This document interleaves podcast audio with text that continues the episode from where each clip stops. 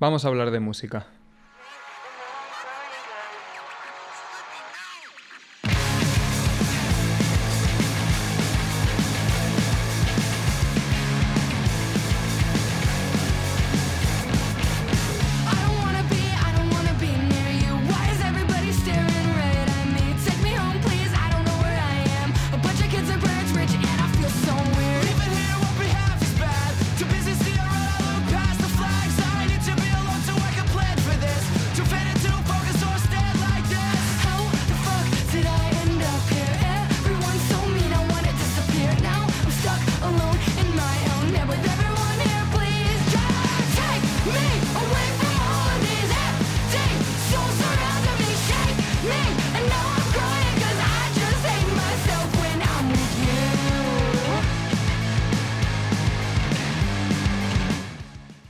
Esto que suena es Mars, de Poliana, una banda de Nueva Jersey que acaba de sacar disco.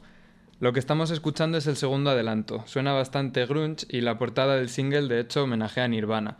Batería machacona, bien de distorsión y mucho protagonismo de guitarra, con sus riffs y su todo.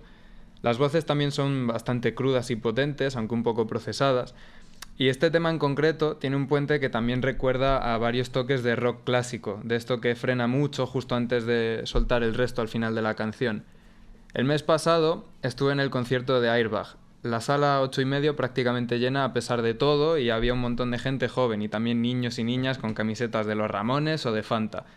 La escena en directo en Madrid, que es la que mejor conozco, es importante y muy activa. Pero estos son solo dos ejemplos tontos, hay a patadas, y sin embargo por muchos lados se repite y se repite el mismo mantra vacío de que el rock está muriendo.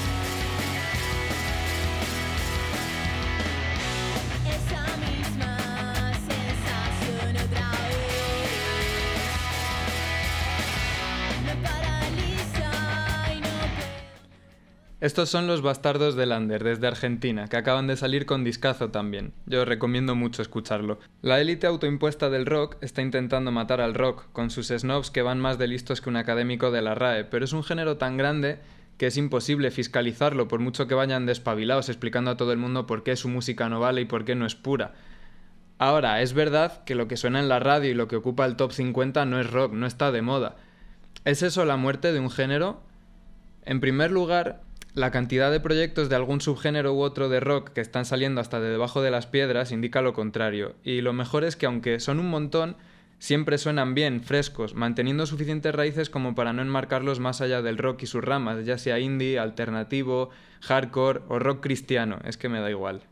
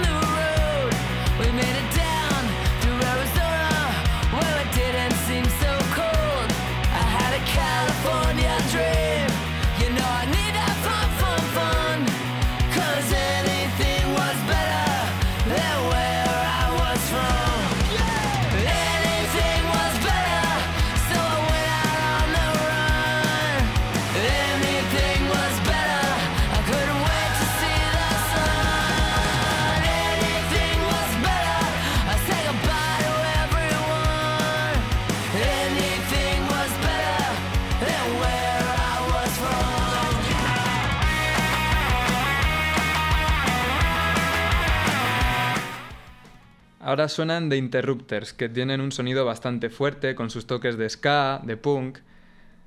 Todo esto me viene a raíz de un vídeo de Arturo Paniagua que responde a alguien que le comenta que hay mucho desinterés por el rock, y él responde con 15 ejemplos del indie al punk de España en los que menciona artistas emergentes muy interesantes, incluyendo gente que ya hemos mencionado por aquí, y que dejo enlazado en la descripción para quien le quiera echar un vistazo. Es formato Reels, no dura ni un minuto.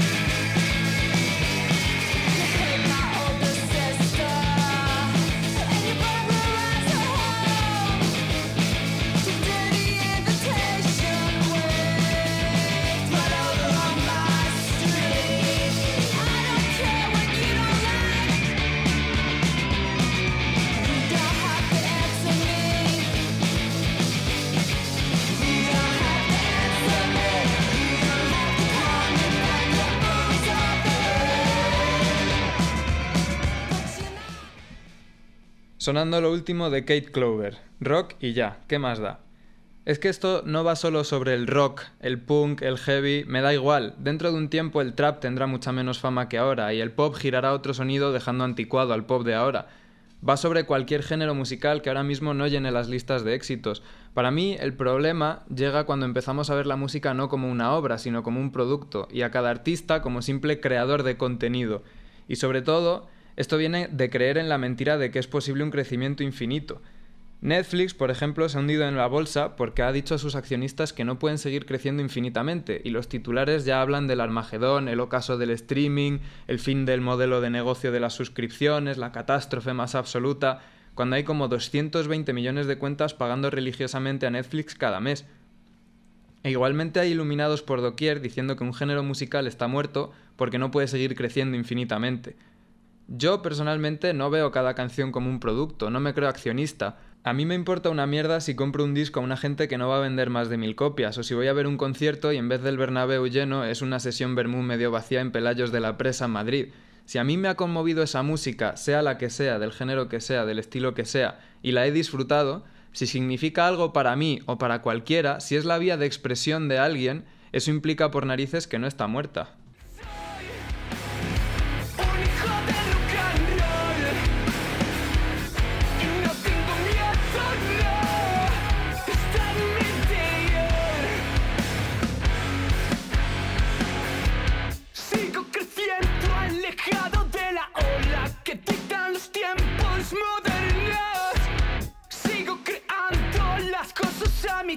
Soy emo por fuera y por dentro.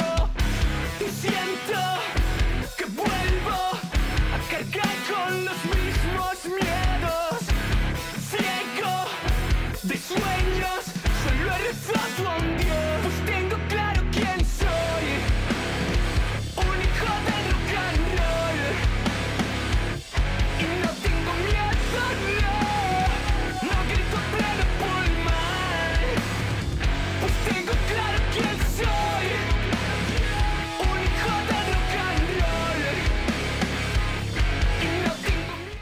Nos vamos con Johnny Garso, que no es la primera vez que suena por aquí. Pero antes también quiero mencionar el hecho de que mucha gente no se autoenmarca en ciertos géneros e intenta alejarse del tema porque van a salir sus defensores a decir este no es reggae, este no es punk.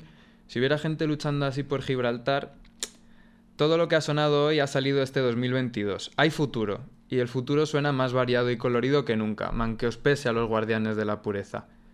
En fin, muchas gracias a Andy Gray una vez más por su curro a las maquinitas de este podcast, que genera cero ingresos y no ha sustituido a Cadena 100, pero no por eso está muerto. Y chao.